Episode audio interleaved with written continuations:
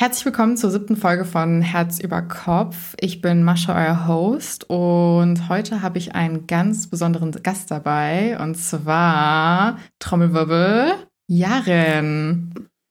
Genau, hallo miteinander. Ich freue mich auf jeden Fall echt hier zu sein. Yes. Nachdem es letztes Mal nicht geklappt hat. Ja, voll, genau. Jaren wäre eigentlich schon letztes Mal dabei gewesen. Wir hatten sogar geplant, zwei Folgen zu drehen. Mhm. Und dann habe ich leider Corona gekriegt und dann, ja, saßen Os und ich in einem Raum und sie im anderen und sie musste früher gehen und es war alles irgendwie sehr traurig. Aber dafür habe ich heute eine extra gute Folge für uns vorbereitet oder eine extra juicy Folge. Bin schon richtig gespannt. Genau. Ähm, yes. Und für die, die uns noch nicht kennen, die gerade zum ersten Mal einschalten, wir sprechen hier meist über Stories von Reddit, also sei es jetzt I the Asshole, Off My Chest oder anderen Communities. Da dann meist so Beziehungsthemen und ja, geben hier so ein bisschen unseren Senf dazu und haben einfach eine gute Zeit, würde ich sagen. Auf jeden Fall. Yes, genau. Wollen wir einsteigen? Yes. Ich habe heute noch mal was ganz Besonderes vorbereitet, von dem ich mir dachte, das ist ganz cool, weil wenn wir das so ein bisschen einführen für den Podcast. Und zwar eine Frage der Woche. Und Jarin hat die Ehre, dass sie die erste Frage heute beantworten darf. Ähm, meine Frage an dich ist, welches Schönheitsideal hat dich in deiner Jugend am meisten runtergezogen? Also erstmal danke, dass ich diese Ehre habe, Mhm. dass ich das hier einführen darf, also Aha. mit dabei bin. Also was ich eine Zeit lang hatte, ich glaube, es war was mit 13. Ich war nie dick. So, ich hatte eigentlich immer eine gute, gesunde Figur.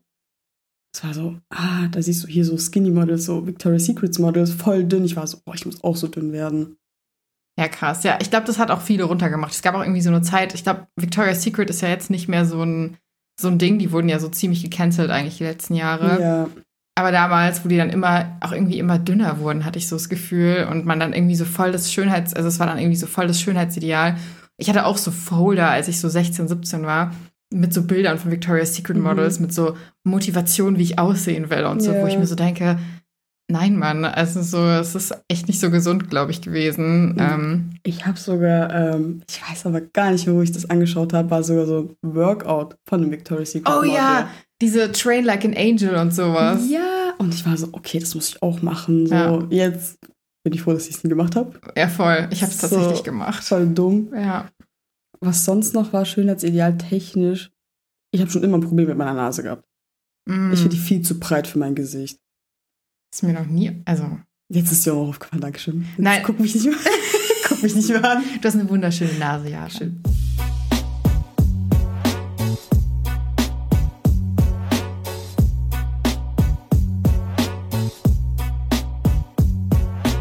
Lass uns loslegen mit der Folge. Ich habe ein sehr besonderes Thema für dich vorbereitet. Ähm, und zwar ist es geworden, ist das schon toxisch? Oh ja, Mhm. das ist geil, das ist geil. Toxisch, yes or no.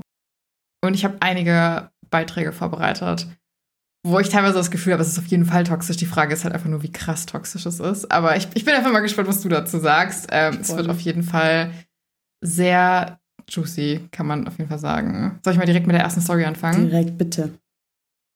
Titel: Meine Frau lässt mich einen Fehler, den ich gemacht habe, nicht vergessen.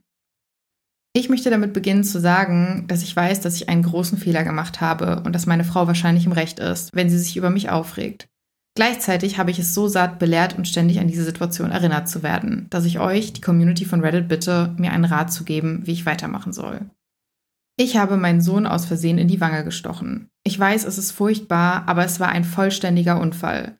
Ich war dabei, ein Amazon-Paket mit meinem Taschenmesser zu öffnen und hatte keine Ahnung, dass mein zweieinhalbjähriger Sohn hinter mir herlief. Er wurde an der Wange gestochen und musste mit ein paar Stichen genäht werden. Der Arzt war sehr verständnisvoll und sagte, dass solche Unfälle viel häufiger passieren, als die meisten Leute denken und dass es unserem Sohn langfristig gut gehen wird. Er wird nur eine kleine Narbe haben, aber das sei keine große Sache. Das war eine große Erleichterung für mich, denn natürlich fühlte ich mich mega schlecht wegen der Sache. Ich hätte niemals mein Kind verletzen wollen. Hätte ich gewusst, dass er in den Raum rennt, hätte ich das Messer gar nicht erst zum Öffnen des Pakets benutzt. Meine Frau findet absolut keinen Trost in der Tatsache, dass es ihm gut gehen wird. Sie weigert sich, mir zu verzeihen oder die Sache auf sich beruhen zu lassen. Sie tut so, als hätte ich absichtlich versucht, ihn zu verletzen. Sie will mich nicht mehr mit ihm allein in einem Raum lassen. Ich habe Angst, dass sie ihn dazu bringt, Angst vor mir zu haben. Aber nicht nur, dass sie mir jetzt jedes Mal nachstellt, wenn ich versuche, mit meinem Kind zu spielen, sie bedrängt mich auch verbal mit dem, was passiert ist. Sie lässt mich täglich um Verzeihung bitten, belehrt mich über die Sicherheit von Kindern, beschimpft mich, weil ich den Unfall zugelassen habe und erwähnt den Vorfall einfach ständig. Ich werde mir das ohnehin nie ganz verzeihen können. Und ich werde nie vergessen, wie schrecklich es war, meinen Sohn bluten zu sehen. Aber ich habe meine Lektion gelernt, meine Umgebung besser zu überprüfen. Und ich habe das Gefühl, dass mich diese Erfahrung am Ende zu einem besseren Vater gemacht hat. Ich bin erschöpft von den Bemühungen, die Sache bei meiner Frau wieder gut zu machen. Ich bin erschöpft von den Versuchen, mich zu erklären und zu entschuldigen. Das Ganze ist jetzt vier Monate her. Ich bin bereit, jetzt als Familie weiterzumachen und nicht mehr in der Vergangenheit zu leben. Bitte Reddit. Wie kann ich meiner Frau ein für alle Mal sagen, dass sie die Geschichte in der Vergangenheit lassen und sich auf die Zukunft konzentrieren soll, um meinen Verstand und meine Beziehung zu unserem Sohn zu bewahren? Also erstmal ist ein gutes Thema, weil ich selber doch mit Kleinkindern arbeite. Erstmal von der Mutter echt schon ein bisschen toxisch. Also nicht nur ein bisschen, ist halt schon echt toxisch, weil dadurch die Vater-Kind-Beziehung so ein bisschen darunter leidet. Also natürlich, wenn sie jetzt noch mehr diese Angst auf den Vater lässt, dann das überträgt sich auch voll auf das Kind. Und dann wird die Angst einfach immer größer und größer. Also ganz ehrlich, solche Sachen können passieren. Also das mit dem Messer ist natürlich schon ein bisschen extremer, aber mir ist es auch schon mal passiert, dass hinter mir ein Kind war, aber ich es nicht gesehen habe und dann beim Umdrehen irgendwie runtergefallen ist, auf den Popo geplumpst ist. Ist nicht Schlimmes passiert. Die Kinder haben immer gelacht. Aber solche Sachen können einfach passieren und da kannst du noch so vorsichtig sein. Es passiert einfach. Und wie er auch selber sagt, dadurch hat er einfach gelernt, auch besser auf seine Umgebung aufzupassen, was ich persönlich ja toll finde. Er hat daraus gelernt, er hat das Positive daraus gezogen, was für mich auch sehr, sehr wichtig ist.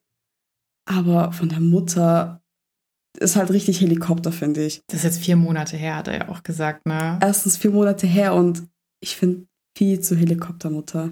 Also ein Kind fällt runter. Ein Kind kann sich selber auch richtig krass verletzen. Ich hatte auch schon Situation, ein Kind fällt runter, es blutet. So passiert einfach. Es sind Kinder, die lernen dadurch. Und ja. eine kleine Narbe, wahrscheinlich ja. mit zwei Stichen genäht worden, ne? Was ist das schon? Ja, es wird das sich kind das Kind nicht mehr daran erinnern. Eben. Und das Kind wird bestimmt darüber lachen. Ja. Vor allen Dingen, er meinte ja auch so, hey, ich habe da auch voll draus gelernt und er sagt ja selbst, er wird sich dafür nie verzeihen können. So. Und ich fand das auch, ich fand das einfach auch mega toxisch, weil ich das Gefühl habe, so du machst ja auch voll die Beziehung zum Kind dann zwischen Vater und Kind kaputt, weil er auch sagt so, hey, sie stellt ihm sogar nach und sie macht ihn dafür jeden Tag fertig. Also so immer wieder bringt sie das irgendwie hoch, wo ich mir so denke, ich weiß noch, meine Eltern bzw. meine Mutter hat aus Versehen, als ich klein war, so ein, ich glaube, es war so ein Wasserkocher und sie ist halt irgendwie ausgerutscht und hat den fallen lassen. Es war halt frisch gekocht und das komplette Wasser ist über mich. Und die sind dann direkt mit mir ins Krankenhaus und es war alles in Ordnung. Ich hatte nicht mal irgendwie krasse Verbrennung. Ich finde, solche Unfälle passieren halt einfach. Und wenn du gar keine Fehler auch als Eltern machen dürftest und es dann auch so krass, also es belastet ja auch, er sagt ja auch, sein Verstand belastet das mittlerweile. Es ist halt echt krass so. Ja, erstens das und zweitens, ich finde Eltern auch, die zum Beispiel, also Eltern, die zu Helikopter sind, so bei den Kindern passieren einfach viel mehr Sachen. Oder die sind halt so, oh, da ist ähm, eine scharfe Kante, richtig Angst davor haben. So, das ist meiner Meinung nach dumm. Du tust das Kind damit, ähm, also unnötige Ängste mitgeben. Als Mutter verzeih doch einfach deinem Mann so, hey, es ist passiert, er hätte es eigentlich nicht gemacht, hätte es gewusst. Er wusste es nicht, ist dumm passiert. Anstatt sich einfach glücklich darüber zu schätzen, dass diesem Kind nichts Schlimmeres passiert ist, tut diesem jeden Tag unter die Nase rein, wo ich mir denke, hey, in meinen Augen macht es dich nicht zu einer besseren Mutter. Das Wichtige ist einfach nur, dass der Vater daraus was gelernt hat und dass es dem Kind gut geht. Also kann ich die Mutter gar nicht nachvollziehen. Hey, ich erzähle manchmal bei mir in der Kita, ja, das Kind ist runtergefahren, das ist passiert. Die Eltern gucken mich an und sagen, passt schon, daraus lernen die doch. Mhm. Und ich finde, es ist richtig. Vielleicht ist sie aber auch so eine, also ich meine, ich glaube, wenn du Mutter wirst, vielleicht auch gerade beim ersten Kind und wenn du vielleicht auch ein bisschen jünger bist, dann hast du vielleicht voll viele Ängste, dass dem Kind irgendwas passieren kann oder so. Und vielleicht ist sie einfach so super ängstlich, dass ihrem Kind irgendwie was passieren kann und es, ja, also sie kommt da gerade, also vielleicht hat sie sich da auch einfach krass erschrocken, dass das passiert ist und muss das halt irgendwie auch so ein bisschen verarbeiten. Also ich finde das total schlimm, dass sie den Mann da auch so runter macht und dass sie auch langfristig die Beziehung zwischen ihm und dem Kind stört, weil das Kind wird sich ja dann auch nicht mehr sicher fühlen mit Papa, wenn Mama die ganze Zeit suggeriert, mhm. oh Papa, nein, es geht nicht, es geht nicht. Es klingt für mich aber auch einfach danach, dass sie sehr viel Angst hat, dass ihrem Kind, also so übertriebene Angst hat, dass ihrem Kind was passiert. Ja, also natürlich Erstgeborener ist so, man ist frisch gebackene Eltern, man hat vor allem Angst. Man macht so die Wohnung so richtig mhm. babysicher. Alle Tischkanten werden so abgedeckt, halt mit Schaumstoff oder so, mit diesen Gummistücken ja. da. Aber ja, wie gesagt, ein Kind lernt daraus. Nicht nur Kinder lernen, Eltern lernen auch. Und also ich finde erstmal wichtig ist, dass der Vater sich selbst mit verzeiht. Das ja. hätte jedem passieren können. Auch anderen, auch Schlimmeres könnte passieren können. Also für mich ist erstmal wichtig, dass der Vater sich selber damit verzeiht und sagt, okay, meinem Kind geht's gut, ich habe daraus gelernt. Und einfach mal das Gespräch mit der Mutter dann aufsuchen und sagen, ja. hey, mich macht es fertig, dass du mich ständig deswegen fertig machst. Und ich habe das Gefühl, dass du damit die Bindung, die Beziehung zu meinem Kind, dass du die störst, dass du einfach da im Weg stehst. Und natürlich ist für den Vater das Kind genauso wichtig und er will ja auch zu 100% eine Bindung haben und mhm. Beziehung. Und wenn da jetzt die Mutter im Weg steht, wie will er das denn je aufbauen können? Ich finde es auch voll, voll der gute Punkt. Ich glaube, so würde ich es auch machen. Ich habe auch einen Top-Kommentar vorbereitet. Ähm, ich lese dir mal vor. Mhm. Ich weiß nicht genau, warum deine Frau die Situation so behandelt, als hättest du deinem Kind absichtlich Schaden zugefügt. Eltern machen Fehler. Ehrlich gesagt denke ich, du musst dich mit ihr zusammensetzen und sie klipp und klar fragen, warum sie sich so verhält und vielleicht solltet ihr einen Berater oder Therapeuten aufsuchen. Dein Kind wird sich kaum daran erinnern, aber Kinder sind sehr beeinflussbar und wenn deine Frau sich weiterhin so verhält, wie sie es jetzt tut, wird dein Kind unweigerlich ein Trauma erleiden, weil sie ihm die Botschaft vermittelt, dass du etwas falsch gemacht hast. Ja, also. Ist halt echt so, ne? Ich glaube, wenn, wenn er jetzt das Gespräch sucht und sie total defensiv reagiert und auch so ist, so, nein, und du hast das getan und oh mein Gott, wie kannst du dir selbst verzeihen und so, dann wäre, glaube ich, auch der Moment, wo man sagt, okay, vielleicht gehen wir mal zu so einer Familienberaterin, die vielleicht auch so, ja, sich mit Eltern auskennt, die da vielleicht auch einfach ein bisschen durchdrehen, sage ich jetzt mal. Und ähm, ihr dann auch irgendwie ein sicheres Gefühl gibt, geben, dass sie sich halt auch so ein bisschen drauf einlassen kann und dass die das klären können. Ja, also ich denke mal, dass auch wahrscheinlich die Mutter einfach irgendwas in ihrer Kindheit erlebt hat und wahrscheinlich ihre Mutter so reagiert hat und mm. na, man nimmt alles mit und das stimmt so krass. Das, weißt du, woran mich das gerade erinnert? Hm? Ähm, meine Mutter war auch immer so total so, du darfst das nicht, du darfst das nicht und hat so mega viel Angst immer so verbreitet und mhm. als meine Schwester, als das ja hier war, die ist zehn Jahre jünger und deswegen habe ich halt schon so, also ich habe jetzt nicht mutterliche Gefühle, aber es ist halt meine kleine Schwester und wir waren halt unterwegs und ich war so, mach das nicht, mach das nicht, du darfst das nicht und so, bis dann irgendwann Osto gesagt hat, so, Mascha, chill, so, du übermutterst die und erdrückst die völlig. Und dann ist mir so aufgefallen, oh mein Gott, ich habe mich gerade genau wie meine Mutter verhalten und habe das so auf die nächste Person übertragen. Also voll der gute Punkt eigentlich, ja. Also psychologisch gesehen ist es auch so. Also Menschen, die dann Eltern werden, für die kommt dann alles wieder hoch, was bei ihr in der Kind, also was bei denen in der Kindheit war. Deswegen denke ich mal, dass es wahrscheinlich bei ihr auch so war. Vielleicht hat ihr genauso wie bei dir jüngere Geschwister und ich merke es ja auch bei Osan zum Beispiel, so irgendwas ist. So, ich reagiere da genau wie meine Mutter meistens. Ja. Sie sagt genau dieselben Sachen, wo ich mir denke, okay, chill. man will es ja nicht weitergeben. Also negative ja. Sachen will man nie weitergeben. Ich habe auch Narben am Körper, wo ich mir denke, von wo ist die?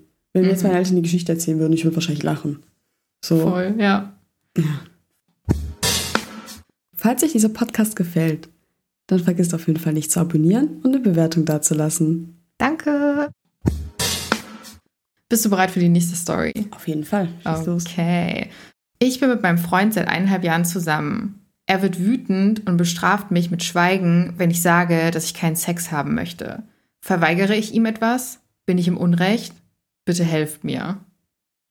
Mein Freund stürmte gerade raus, weil ich ihn verführen und es ihm dann doch verweigern würde. Zum Hintergrund, wir haben mindestens zweimal am Tag Sex und das jeden Tag. Wie jeden Tag in den ganzen eineinhalb Jahren gab es keine Durststrecken, in der ich weniger Lust hatte, aber ich habe ihm oft gesagt, dass es nun mal mein Maximum ist.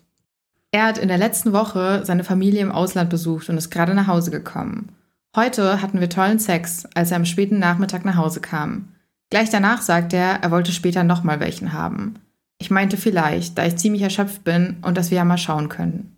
45 Minuten später machen wir uns Bett fertig und ich sage, weißt du was, ich habe wirklich keine Lust und ich bin echt müde vom Tag. Können wir einfach kuscheln und schlafen gehen? Er wurde ganz still und distanziert. Ich fragte, was los ist, und er sagt, ich müsse aufhören, ihm falsche Hoffnungen zu machen und dass er jetzt anfangen würde, Nein zu sagen, weil ich Sex bekomme, wann immer ich will, er aber nicht und das sei eine Doppelmoral. In Klammern, und das bei zweimal täglich, weil er das will. Er wurde so wütend, nachdem ich sagte, dass ich das Recht habe, Nein zu sagen, dass er aus dem Haus stürmte. Er ist jetzt weg und ich weiß nicht, wann er wiederkommt. Hatte ich Unrecht? Habe ich ihn dazu verleitet? Dieses Problem taucht immer wieder auf und ich weiß nicht, was ich tun soll. Ich fühle mich so schlecht und schuldig, weil er es so aussehen lässt, als ob ich die ganze Zeit nicht will und als ob es meine Schuld ist. Boy, bye. Voll, oder? Nicht nur voll so. Boy, bye einfach. So krass, Sorry, ne? aber wie kann man, also. Allem, es hört sich an wie so ein 17-Jähriger, der irgendwie gerade so noch nicht weiß, also weißt du, wie ich das meine? Ich finde, es hört sich an wie so ein Teenie, so ein horny Teenie, der so keinen Plan hat vom Leben. Und dann habe ich gelesen, dass der 26 ist. Das muss ich gerade nochmal betonen, ne? Der ist 26. Nee, das ist so.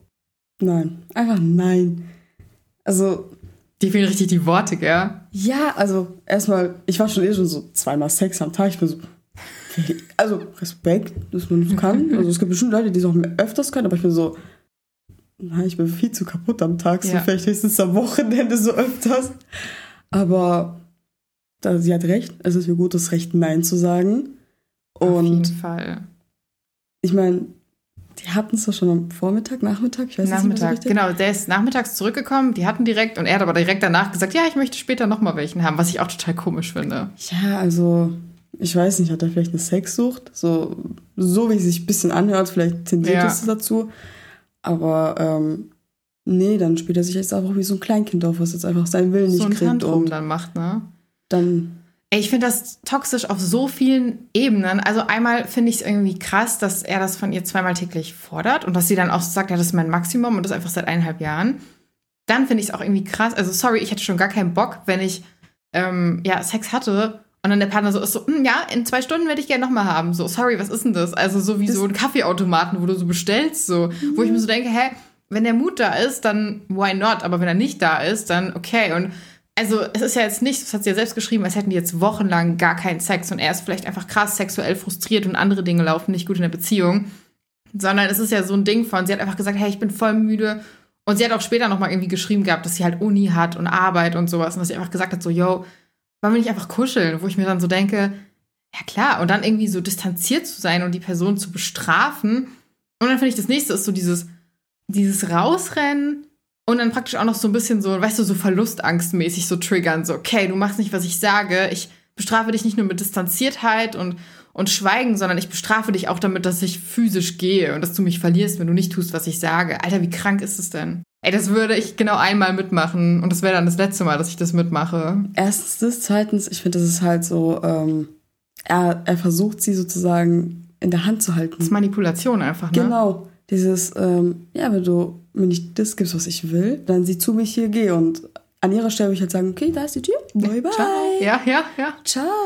Die rechte Hand ist immer für dich da. So, also, oder Ja. die hat 30 Euro Puff zahlen, sorry, aber Ja. ähm, es ist nicht ihre Aufgabe, auf, wenn er den hier macht, zu kommen Ja. und so, hier, ich bin bereit für dich. ja. Also, sowieso als Frau ist so, so ich finde, es muss was Schönes sein. Es muss nicht einfach so sein, so, okay, weil er Bock hatte, so, ich will meinen Spaß daran auch haben. Und Ja. nur weil er jetzt Bock hat, ist so, Vor allen Dingen, ich finde, also ich weiß nicht, wie es bei dir ist, aber ich finde in Partnerschaften, dann hat es auch so Phasen. Es gibt so Phasen, wo man gar nicht genug voneinander kriegen kann. Und dann hat man auch wieder so Phasen, wo es einfach ein bisschen mehr andere Sachen im Leben gibt oder man einfach irgendwie Lust hat, mehr rauszugehen, Dinge zu machen und das so ein bisschen weniger sexuell ist. Also ich finde immer, in so einer Beziehung hast du irgendwie deinen besten Freund und es ist schon irgendwie sexuell, aber manchmal gibt es auch so Zeiten, da ist er dann auch vielleicht irgendwie mal eine Woche nur dein bester Freund oder so, weil einfach so viel los ist und du irgendwie klarkommen musst.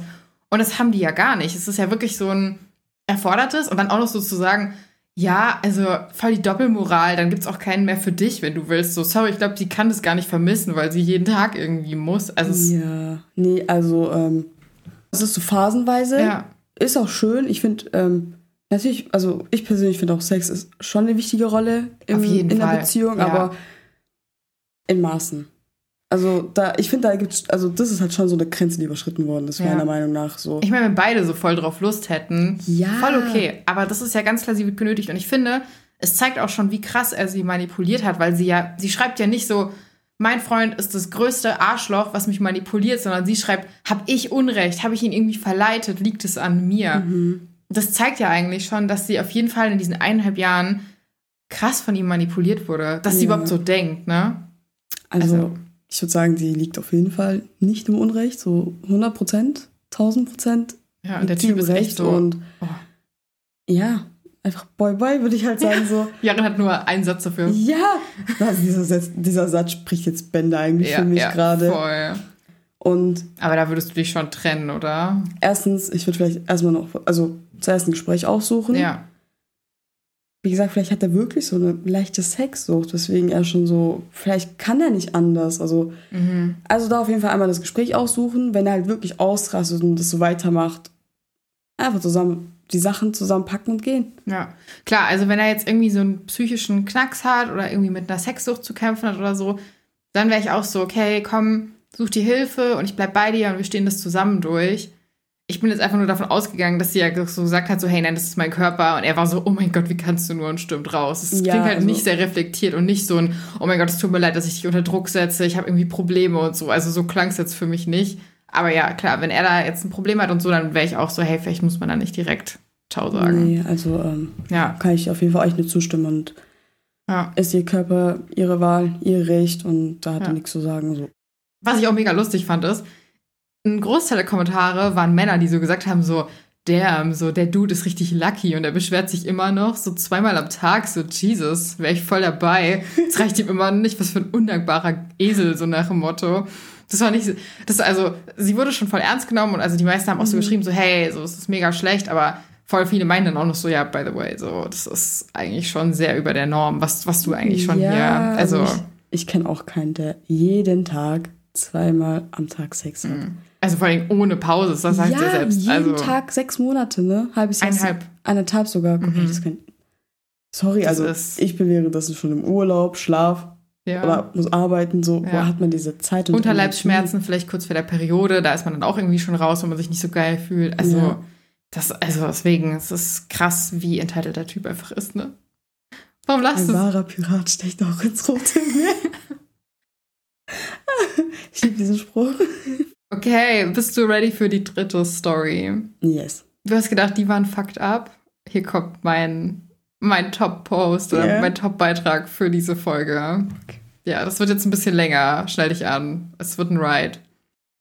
Der Titel lautet Wie bekomme ich sie zurück?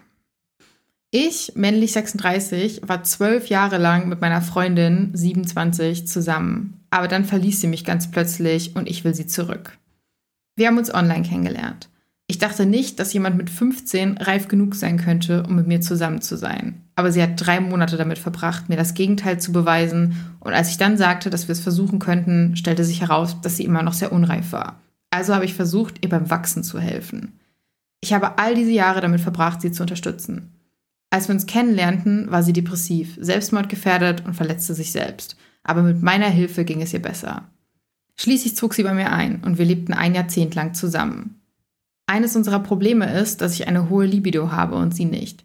Ich glaube, das liegt an den Antidepressiva, die sie nimmt, aber sie weigert sich, sie abzusetzen.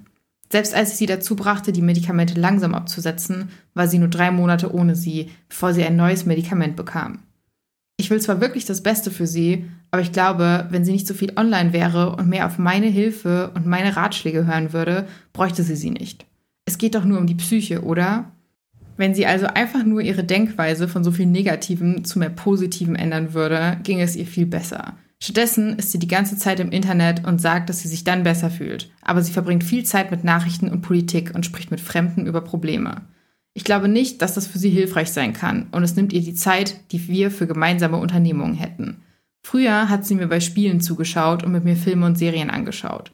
Jetzt tut sie das nur noch hinter ihrem Laptop und ich muss ihr mehrmals sagen, dass sie hinschauen soll, wenn ich spiele. Wie dem auch sei, ich habe sie gebeten, mir zu zeigen, wie heiß sie mich findet und sich zu bemühen, schöne Sachen zu tragen, sich die Haare zu machen und sich für mich zu rasieren. Sie hat sich ein paar Tage lang widerwillig bemüht und dann nichts. Also wurde ich wütend und dann stritten wir. Es wurde besser und drei Tage später trug sie wieder Sweatshirts. Ich fühle mich die ganze Zeit ungehört und unverstanden, weil sie sich einfach weigert, mir zuzuhören. Sie ist der Meinung, dass sie als Studentin und Berufstätige immer erschöpft ist. Sie sagt, ich solle mehr zu Hause machen, weil ich immer zu Hause sei. Aber ich habe eine Behinderung und bin nicht ohne Grund zu Hause. Außerdem ist Putzen und Kochen für sie eine Art Spezialinteresse. Ich möchte sie glücklich machen. Also denke ich, sie sollte das tun, was sie glücklich macht. Und da Putzen und Kochen ein Interesse von ihr ist, sollte sie auch das glücklich machen. Als sie bei mir einzog, also bevor sie ein Einkommen hatte, war sie sehr an dem Haushalt interessiert und bat mich, nicht viel davon zu machen, weil ich ein Einkommen hatte. Sie sagte, sie wolle mich verwöhnen und das war ein tolles Gefühl. Ich hatte wirklich das Gefühl, dass sie mich liebt. Dann hat sie es nicht mehr gemacht wie früher und ich habe versucht zu helfen.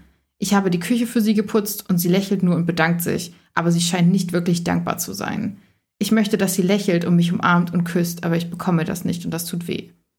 Kürzlich kam sie zu mir und sagte mir, dass sie geht.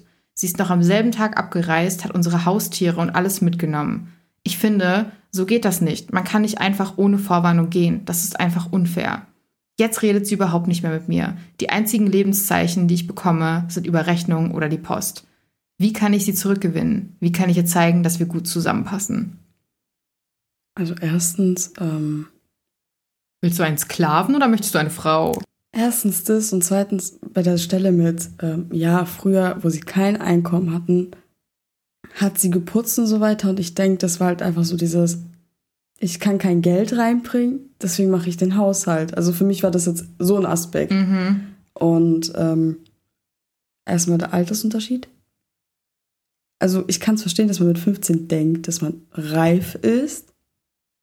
Das dachten wir alle, dass wir Ja, so reif sind. Und wenn oh dann Gott, ältere Männer kamen, so, oh ja, ich bin halt, ich bin halt einfach so reif. Mhm. Ich habe mit zwölf voll gedacht, so, ich bin's. So, ich habe voll die Reife. Also in manchen Aspekten hatte ich schon eine gute Reife, muss ich sagen, aber mit zwölf, 13, 14, 15 bist du ein Kind, ein Jugendlicher, so. Und ähm, ja, dann hat sie halt auch erstmal drei Monate ja versucht zu zeigen, dass sie doch reif ist und irgendwie war sie dann doch nicht reif, wo ich mir denke, What a surprise to him. Also, also ich finde auch für sie so, wieso verarscht, also ich weiß nicht, verarschst du dich selber oder verarschst du jetzt andere Leute so? na, ich glaube, sie, vielleicht glaubt sie ja wirklich. Ich meine, wenn wir mal zurück überlegen, wie wir damals waren. Ich habe auch gedacht mit 15, oh mein Gott, ich bin's. Ich bin schon so erwachsen, ich werde nie wieder irgendwas, also klar, ich werde vielleicht noch irgendwas lernen, aber ich bin so krass. Und dann kommt irgendwie so ein 24-Jähriger und ist so, oh, hey, so, du bist so cute und und und und ihr schreibt und dann ist sie voll so, ich bin reif genug für den und und und. Ich glaube, dass sie das selbst glaubt, so ein bisschen und ihm das dann ja, das beweisen meine ich so, dass sie ja. wahrscheinlich auch sich selber damit verarscht, weil, also ich weiß, ich wusste, ich bin nicht so reif, aber ich wusste, dass ich ein Stück Reife habe. Ich muss sagen, ich bin viel naiver rangegangen. Ich hatte mit 14 meinen ersten Kurs und der Typ war 19, was ich im Nachhinein schon ein bisschen eklig finde. Und Ja, der Typ hat schon seine Reife, so. Ja, und damals dachte ich auch so, warum sind wir nicht zusammen? Oh mein Gott, ich bin so reif. So, da war ich echt confused, so dass der mich dann gekorbt hat. So. Ich habe dann auch schon öfter mal mit so, auch mit 17 oder so, habe ich dann mit so 25-Jährigen geschrieben, weil ich so dachte, so, oh mein Gott, ich bin so reif. Ja, Wo ich jetzt im. Nachhinein so denke, so die 25-Jährigen haben einfach niemanden mit 25 abgekriegt und waren halt einfach creepy. Oder bei denen hat es an Reife gefehlt. Ja. Kann ja sein, dass du schon perfekte Ja, die Reife haben niemanden abgekriegt, weil keine Frau mit 25 sich auf die einlassen würde. Ja, nee, so gut. Ähm, wie alt war er zum Zeitpunkt, als sie 15 war? 14, äh, 24. 24, so das sind neun Jahre Unterschied. Thema Depression sollte man schon in dem Alter schon richtig ernst nehmen können, beziehungsweise auch müssen, finde ich. Ja, weil du meintest, dass er nur so, er hat ja nur so geschrieben, so von wegen, er ist dann die Psyche, so. Ja, Change dein also- Mindset, so. Woo. ja, hey, ich schaue jetzt ein schönes Video an, wie schön die Welt doch aussieht. Ja. Und dann so, Also erst soll sie ihm beweisen, dass sie zusammengehört, also dass sie reif genug ist. Dann, Surprise, eine 15-Jährige ist eben nicht reif genug, um mit dir zusammen zu sein, so, wen wundert's. Und dann ist er voll so, ja, ich habe sie, basically, äh, kennst du das Wort Grooming? Das ist Sag so, wenn ältere Männer, jüngere Frauen, die noch nicht so wirklich, also wo die Persönlichkeit noch in Entwicklung ist, die sich praktisch wie so leichte Beute schnappen, sag ich Mm, mal, und so- so und zu so zu formen, formen. worauf sie Ja. Bock haben. Für mich klingt es einfach nach klassischem Grooming. Dann hat er sie zu sich in die Wohnung geholt, hat sie halt weiter manipuliert. Ich finde es auch irgendwie immer sehr gefährlich, wenn Leute schreiben, sie würden der Person ja helfen mit der Depression, statt dass irgendwie ein Arzt aufgerufen wird oder so. Also er will ja auch ihre, er sagt ja auch zu ihr, setzt die Meds ab. Es klingt jetzt nicht so, als hätte er auch irgendwie mit einem Arzt gesprochen oder so, sondern das ist so ein, mach, was ich sage. Es ist so ein, ich wusste nicht, dass du irgendwie ein Arztdegree hast oder so. Ja. Also das finde ich immer so ein bisschen, es ist schon wieder so eine Red Flag, finde ich. Und er sagt zwar die ganze Zeit so, ja, ich mache das alles nur, um sie zu unterstützen, aber letzten Endes beschwert er sich die ganze Zeit nur darüber, wie scheiße es ihm geht. Also er sagt nicht so, hey, meine Freundin ist, der geht so und so und wie kann ich für die da sein, sondern es ist so Ja. ein, mir geht's voll schlecht und dann wollte ich mehr Sex haben und dann sollte sie die Sachen absetzen und das hat sie dann aber nur kurz gemacht und es würde ja viel besser gehen, wenn sie einfach nur das und das machen würde. Aber es ist klar, es geht ihm nicht darum, dass es ihr besser geht, sondern er will auf seine Kosten kommen, finde ja, er will davon profitieren. Also was ich mich jetzt gerade schon die ganze Zeit frage, ist so, wo sind ihre Eltern? Würde ich mit 15 sagen, ich ziehe aus. Ja. Meine Eltern würden sagen, hier, ich zeig dir ausziehen. Ja. Und die fünf Finger sind oben. Und dann heißt es hier, ich zeig dir ausziehen. Ja, aber es kann ja sein, weißt du, das ist ja, das habe ich auch schon ähm, bei anderen Stories gelesen. Es sind meist Frauen, die aus so zerrütteten Familienverhältnissen Ja, das kommen. kann ich mir auch vorstellen. Das ist eine Also leichte würde Beute. Ein bisschen die Depression erklären, finde ich. Ja. Gell? Und also, wo ich auch krass drüber gestolpert bin, ist dieses, dass er gesagt hat, ja, ich würde ja Haushalt und Kochen machen, aber es ist ihr Spezialinteresse. Ja, das auch. Also ich kann es verstehen. Vielleicht am Anfang hat sie es ja gemacht, weil sie kein Einkommen hatte, so als Ausgleich. Ja. So, hey, du zahlst, ich mache dann den Haushalt. ja. Aber auch dann zu sagen, okay, es ist ihr Interesse okay und zu sagen, ich habe für sie die Küche geputzt. Es ist deine Küche, Bro. Erstens, es ist deine Küche. Ja. Zweitens, ähm, Ja. Und dann aber auch zu sagen, er macht das ja aber grundsätzlich nicht und so. dann noch ein Danke zu verlangen. ja. Also, Danke, dass du unseren gemeinsamen Müll weggebracht hast. Und wahrscheinlich dann auch nur ein paar Mal oder Danke, so. dass du deine Küche geputzt Ja. hast. So. Also wahrscheinlich ist es dann so ihr, also Mhm. alles ist Ja. deins und meins und so weiter, also ein wir. ja. Aber ich finde, in der Partnerschaft sind so Haushalterledigungen halt so Sollte gleichberechtigt. Ja. Also ich finde es immer schön, wenn man noch ein Danke hört, aber Ja, eigentlich Ähm, ist es nicht, ist es nicht dein Haushalt, es ist nicht mein Haushalt, es, Es ist der Haushalt von uns Genau, beiden. es ist unser Haushalt. So. Ja. Natürlich ein Danke zu hören ist immer schön. Mhm. Ist so, okay, du schätzt meine Arbeit wert und so weiter, aber ähm, ja, nee. Und dann zu erwarten, nicht nur ein Danke, sondern oh, danke, Baby. Mm. Also, sorry. Sie hat Wie sich ja alt bist bedankt. du ne? noch mal? Ja, So, ich finde so, ist krass, ne?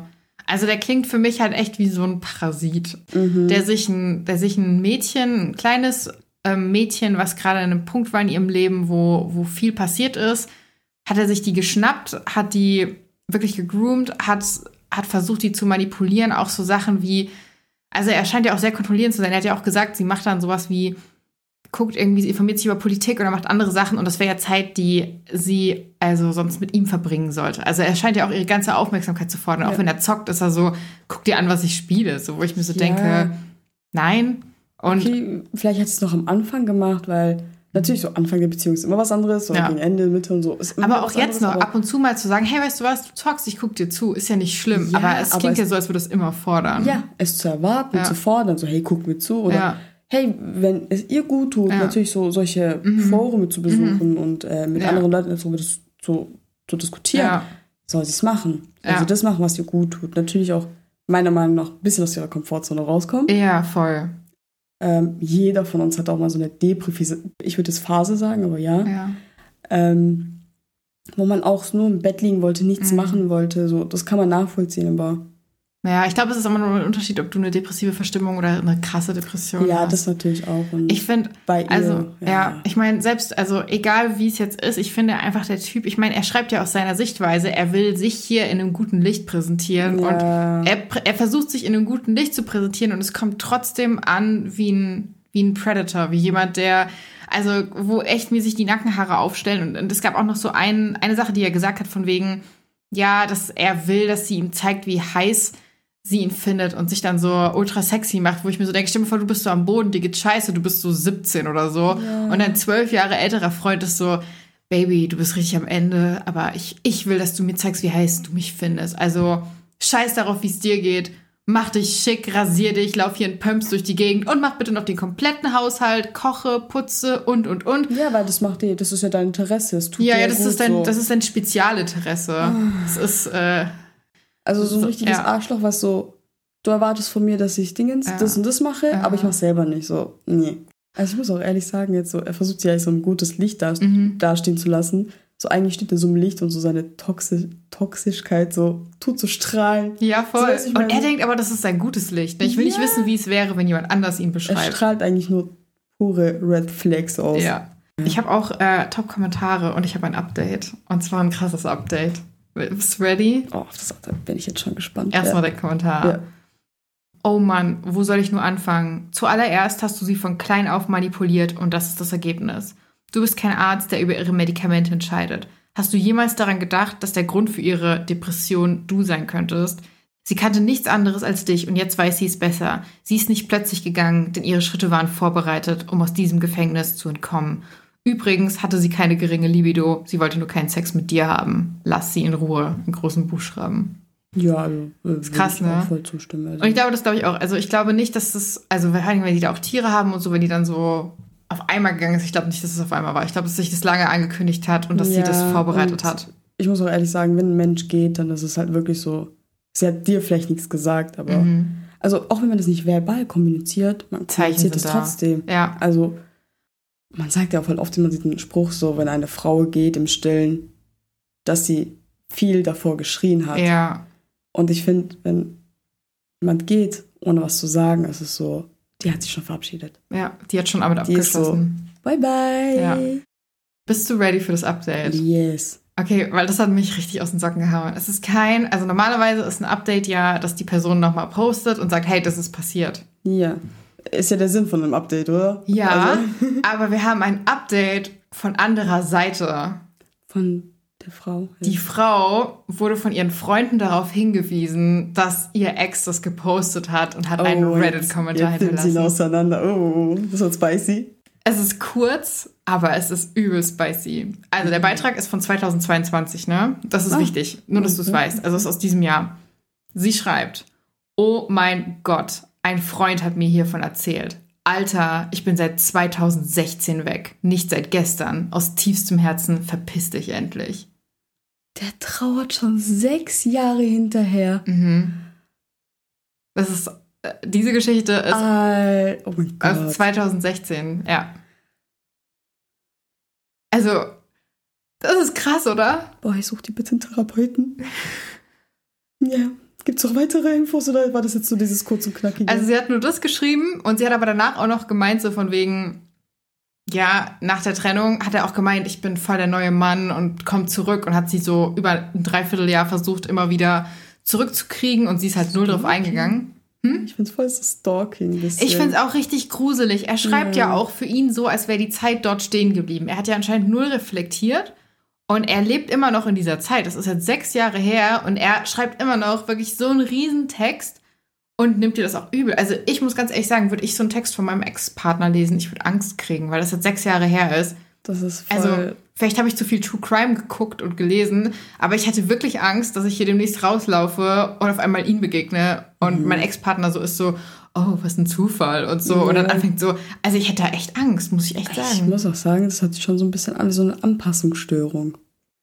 Ja, Gruselig, dass, ne? dass noch sechs Jahre hinterher ist und ähm, also ich weiß nicht, irgendwie habe ich schon so den Vibe abgekriegt, dass sie jetzt viel glücklicher ist und Ja, ja, die ist, glaube ich, also ich glaube, die ist jetzt auf jeden Fall glücklicher Ja. und froh aus diesem Ja. Knast entkommen zu sein. ja. Ja, krass. Oh Mann, ey, okay, krasse Story, würde ich mal sagen, Das oder? ist echt krass. Also Ja.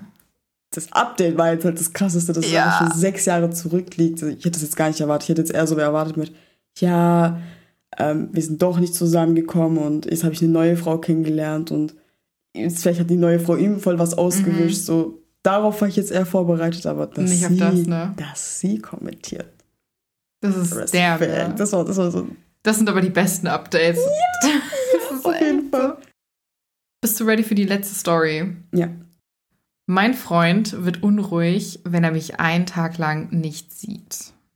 Wir sind seit einem Jahr zusammen. Er ist liebevoll und ich mag ihn. Er hat einen entspannten Tagesablauf. Er hat wenige Freunde, wenige Hobbys und keine besonderen Leidenschaften.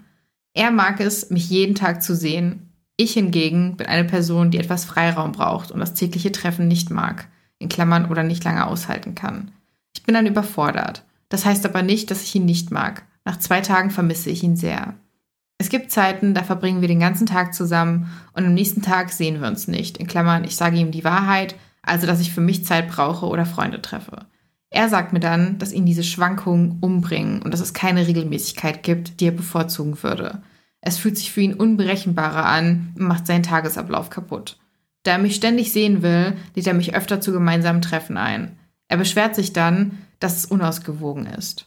Dadurch fühlt er sich vernachlässigt und kommt sich vor wie jemand, der immer um ein bisschen Aufmerksamkeit betteln muss. Er hat sogar gefragt, ob ich seine Gesellschaft überhaupt noch genieße. Das macht mich traurig. Ich habe ihm erklärt, dass ich jeden Tag Sehen einengend finde und ich jeden zweiten Tag bevorzuge. Er wirft mir dann einfach vor, dass ich wohl doch nicht so auf ihn stehe.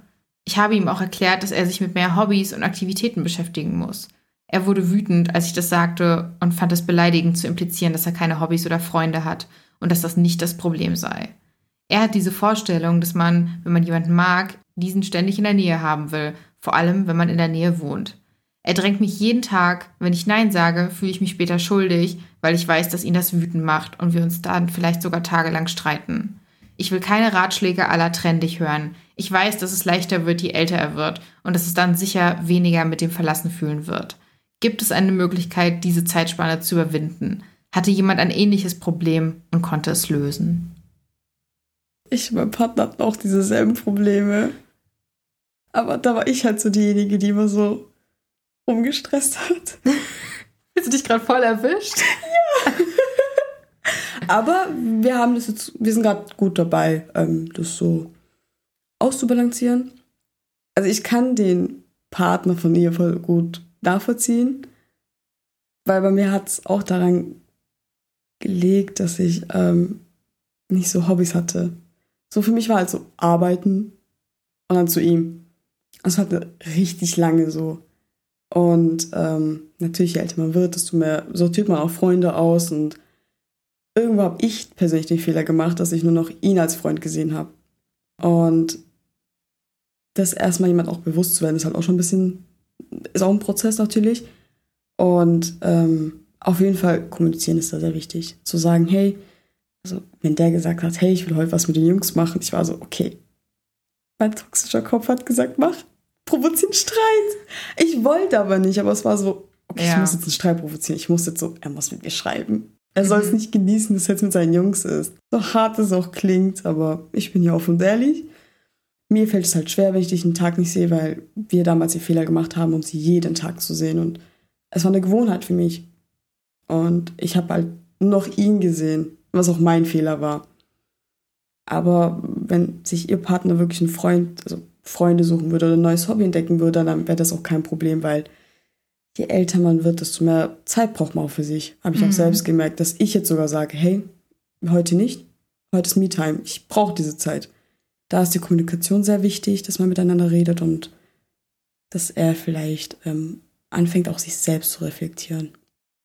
Das ist ein richtig, richtig guter Punkt. Ich glaube, wenn, wenn man da anfängt, sich selbst zu reflektieren, das ist ja an sich nicht schlimm, dass man mit Sachen struggelt. Ich glaube, das tun wir alle. Mhm. Ich glaube, es wird halt problematisch, wenn wir dem anderen vorwerfen, du stehst nicht genug auf mich, du liebst ja. mich nicht genug, du verlässt mich, wie kannst du überhaupt mit mir zusammen sein noch und das irgendwie genießen oder so. Und wenn du in dem Moment bist, bist du ja selbst das Problem. Aber wenn du es, wenn du es auf den Partner projizierst, so, ich glaube, dann ist es halt schon irgendwo toxisch. Und vor allem, wenn du es dann nicht reflektierst, wenn mhm. du darauf hingewiesen wirst. Ja. ja. Also, ich weiß nicht, von ihm zu sagen, ja, du liebst mich nicht genug oder das ist halt, dein Partner liebt dich genug, aber dein Partner muss auch sich selber genügend lieben, um dir die Liebe zu geben, also Liebe geben zu können. Und ähm, ja, wenn sie auch selber sagt, nach, ab dem zweiten Tag vermisse ich ihn auch und will ihn sehen, ist doch voll in Ordnung. Ja. Also ist auch ihr gutes Recht zu sagen, hey, heute will ich Zeit für mich, heute war ein scheiß Arbeitstag, ich will für mich allein sein oder sonstige Probleme. Aber ja, also ich weiß, wie toxisch das sein kann und ja. Streitereien können auch echt sehr verletzend sein. Ja, voll gut, das aber auch von der anderen Seite mal beleuchten zu können, glaube ja. ich. Ich glaube, für sie ist es, ähm, ja, für sie ist es auf jeden Fall, glaube ich, auch irgendwie anstrengend, weil sie es ja versucht, ihm ja. das auch irgendwie recht zu machen und sie auch sagt so, hey, ich bin bereit zu warten. Ähm, ich, ich weiß nicht, wie du das siehst. Ich finde grundsätzlich zu sagen, hey, je älter es wird, also je älter man wird, desto besser wird's, weiß ich nicht. Ich glaube, wenn du reflektiert bist, ja, aber wenn du, wenn du das einfach so weitermachst und sich das dann auch noch verfestigt in deinem, also mhm. also dann wird es, glaube ich, eher schlimmer, oder? Also ich würde da jetzt nicht unbedingt sagen, je älter du wirst, sondern je reifer du wirst, mhm. weil ich finde irgendwie Alter hat nichts zu sagen. Ja. Also manchen Punkten ja, wie bei der, bei der Story davor. da hat Alter viel zu sagen, aber in diesem Aspekt würde ich echt sagen, ist es nicht das Alter, sondern die Reife, mhm. die mit dem Alter halt kommt. Ja. Also ich glaube, da ist echt, also ich glaube, das ist so ein bisschen wie die erste Story, die wir hatten, so ja, die Partnerschaft ist irgendwie in so ein toxisches Verhalten in dem Bereich ein bisschen reingerutscht, aber das ist auch was, darüber kann man reden. Ja, auf jeden Fall. Und wenn man reflektiert, dann kann man da auch irgendwie sagen, hey, wir finden da auch irgendwie einen Weg. Mhm. Also ich habe auch, jetzt, da, da, da, dass ich mich da so ertappt gefühlt habe, kann ich auch viel sagen. Wenn ich zum Beispiel ähm, dann irgendwie gesagt habe, okay, hey, komm, ich mache was mit den Mädels und ich wusste, er macht was nicht, dann habe ich mich einfach scheiße gefühlt. Weil ich Mhm. weiß, immer wenn ich nicht alleine sein wollte, war er immer für, für mich da und hat allen abgesagt. Das ist auch nicht richtig. Natürlich ist es schön, wenn dein Partner sagt, okay, hey, es geht dir nicht gut, ich sag heute das Treffen ab, ja, aber wenn es halt nur daran liegt, weil du dann alleine zu Hause chillst, schwer zu akzeptieren, aber wenn die Akzeptanz kommt, dann merkst du es selber und ähm, Ja. ja, da, da muss auf jeden Fall kommuniziert werden und auch sagen, hey, komm, wir suchen dir gemeinsam ein Hobby oder wir suchen dir gemeinsam neue Freunde und dass man da einfach die perfekte Mitte findet. Ist ein schwerer Prozess, dauert an, aber wenn man es hat, dann ist es so schön. Voll. Nee, ich glaube auch. Ich glaube, wenn man da so ein gesundes Umfeld für ihn schafft und er sich da auch reflektiert, dann glaube ich, kann das, kann man da auch wieder rauskommen. Ja, ich glaube, der hat einfach viel zu viel Zeit und diese Zeit könnte er auch eigentlich gut für sich selbst investieren. Also sich selbst reflektieren. Jeder Mensch hat Probleme, die man selbst reflektieren sollte. Inneres Kind, die innere Jugend. Ja. soll er die Zeit auch dafür nutzen, weil da liegen bestimmt die meisten Probleme dann auch. Also natürlich auch, weil du kein Umfeld hast vielleicht oder keine Hobbys, aber wahrscheinlich auch viel mit der, Ja, viel mit der voll. Vergangenheit. Ich habe einen Top-Kommentar, den ich dazu noch vorlesen würde. Ja. Bist du bereit? Yes. Okay. Dein Freund ist in keiner gesunden Verfassung und kann keine gesunde Beziehung führen. Diese Angst ist seine und doch verlangt er, dass du dich änderst, um es besser zu machen, was toxisch und kontrollierend ist. Er macht dir ein schlechtes Gewissen, weil du dir einen gesunden Freiraum und Autonomie wünschst und hält dich als Geisel, indem er Kämpfe anzettelt, wenn du nicht tust, was er will. Es liegt an dir, aber für mich wäre das ein absoluter Dealbreaker. Er muss nicht zur Therapie gehen, aber er muss etwas von sich aus tun und nicht, weil du ihn dazu drängst. Und dann das Zitat von wegen, ich will keine Ratschläge aller trendig hören und dass es mit dem Alter besser wird. Und daraufhin sagt die Person, das ist nicht wahr. Solche Ängste werden mit dem Alter nicht besser. Sie werden besser, wenn man daran arbeitet. Und es sieht nicht so aus, als würde er überhaupt daran arbeiten. Denn er versucht dich dazu zu bringen, dass du daran arbeitest. Sehr hart geschrieben. Also ich, ich glaube auf jeden Fall ein paar Punkte, wo wir sagen, ja. Ja, auf jeden Fall so. Top-Kommentar. Ja, Top-Kommentar. Also kein Wunder, dass es das Top-Kommentar geworden ist, Ja. weil da kann ich echt nur zustimmen. Ja, ich glaube, wenn er an sich arbeitet, dann kriegen die beiden das auch hin. Ja, und ich finde, ähm, es ist ein Problem, aber ich würde jetzt nicht deswegen sagen, trenn dich. Also wenn eine Freundin zu mir kommt und sagt, Herr Jahre so und so, mein Partner ist so, würde ich nicht als erstes sagen, bye bye. Ja, sondern hey, komm, setz dich hin, red mit ihm. Was fehlt ihm? Was könnte er gebrauchen? ja. Dass ihr eure Beziehung einfach wieder gesund kriegt. Ja. Ich meine, das Ding ist, also sie hat ja schon gesagt, dass sie mit ihm geredet hat und er dann super wütend geworden ist. Das ist halt das Ding. Also das erste Gespräch ist jetzt nicht so gut gelaufen. Ich glaube, ich würde es auf jeden Fall noch ein, zwei Mal versuchen und sagen, hey, Mhm. komm, lass uns da echt nochmal drüber reden und so. Ich glaube aber, wenn es jetzt wirklich jeden Tag diesen Terror gibt und er sich wirklich komplett weigert zu Ja. reflektieren, dann muss man halt überlegen, will ich diese Partnerschaft weiterführen, tut mir das gut Mhm. oder kann ich das nicht? Aber wenn selbst erst beim dritten Gespräch eine Reflexion kommt, auch wenn es nur eine kleine ist und man merkt, hey, es geht voran, wir ziehen da an einem Strick, ich glaube, dann ist da auf jeden Fall noch Hoffnung. Ja, also ich finde da, wie bei allem, ist halt immer so ein Maß dabei. Ja, So, wenn das, also wenn das Erstgespräch nicht okay, gut gelaufen ist, so wie es sich auch geschildert hat, würde ich es nochmal versuchen, aber auch da direkt schon mit ähm, Vorschlägen kommen. Mit, hey, ähm, du hast ja Interesse an, keine Ahnung, Kampfsport. mhm. Guck mal, hier, da und da, hier in unserer Nähe gibt es drei Kampfspo Kampfsportschulen. Sollen wir mal dahin? Ja, Oder hey, du hast doch gesagt, dass du voll gerne XY machen würdest. Guck mal, ich habe das dir rausgesucht. Also, ich habe es auch so in der Ausbildung gelernt. Wenn du einem Kind Nein sagst oder was, wenn es falsch gemacht hat, auch sonst was, immer noch einen Vorschlag mit reinbringen. Mm, ja. Also, weißt du, ich meine? Vielleicht auch, dass man dem Partner nicht so das Gefühl gibt, so, du hast nicht genug Hobbys, du hast nicht genug Freunde, sondern dass es eher so ein ist, so, hey, lass uns doch zusammen was Genau. für dich suchen. Das auch. Ja.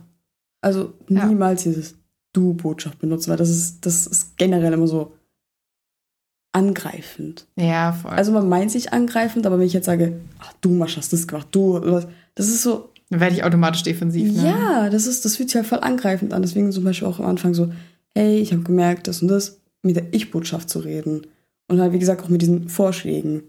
Gucken, wo seine Interessen sind und sagen, hey, oder hey, ich habe letztens Ding jetzt was Neues gefunden. Hier, ähm, ich habe es mir mitgenommen. Mhm. So Leinwände zu malen oder irgendwas.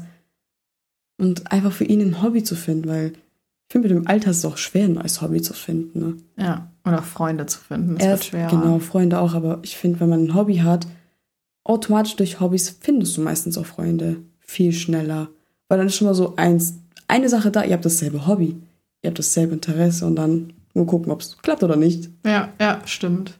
Ja, ich glaube, das ist ähm, im Vergleich zur zweiten Story, wo der Partner dann ja immer so Silent Treatment gegeben hat, wenn sie nicht mit ihm schlafen wollte oder jetzt äh, die Story davor, ist hier, glaube ich, auch auf jeden Fall noch Freiraum dafür, dass man sagen kann, man arbeitet an der Beziehung Ja, also- und man kriegt das Toxische auch wieder raus. Weil ganz oft gehen so Muster ja auch irgendwie, wenn du lange in einer Beziehung bist, kommen die plötzlich. Die, Mhm. Und dann ist es an dir so ein bisschen, glaube ich, mit deinem Partner zusammen die rauszukriegen. Ja. Alright, yes, wir sind durch mit der Folge. Wie fühlst du dich? Hungrig. Hungrig. Ja, ich habe auch Hunger. Ich glaube, wir haben beide noch nicht so wirklich was gegessen heute. Ja. Und ähm, ja, die Jungs warten, glaube ich, draußen alle, dass wir jetzt endlich mit ihnen essen gehen. Kinder, so können wir bitte essen gehen. Yes, äh, wir danken euch auf jeden Fall fürs Reinhören und auch dafür, dass ihr dran geblieben seid. Es waren ja echt heute auch ein paar krasse Stories dabei, Ja, glaube ich. Und ich glaube, wir danken auch Jarin dafür, dass sie uns heute beehrt hat mit ihrer Präsenz. Ich danke dir für deinen, dass du deinen Senf dazugegeben hast heute. Bitteschön. Extra 600 Kilometer hergefahren. Yes, yes, yes. Das Commitment äh, muss auf jeden Fall geehrt werden. Und yes, das ist das Ende der Folge. Wir sehen uns auf jeden Fall in zwei Wochen wieder. Und äh, bis dahin hoffe ich, habt ihr eine gute Zeit. Macht's gut. Ja, und mich seht ihr spätestens November wieder. Tschüss.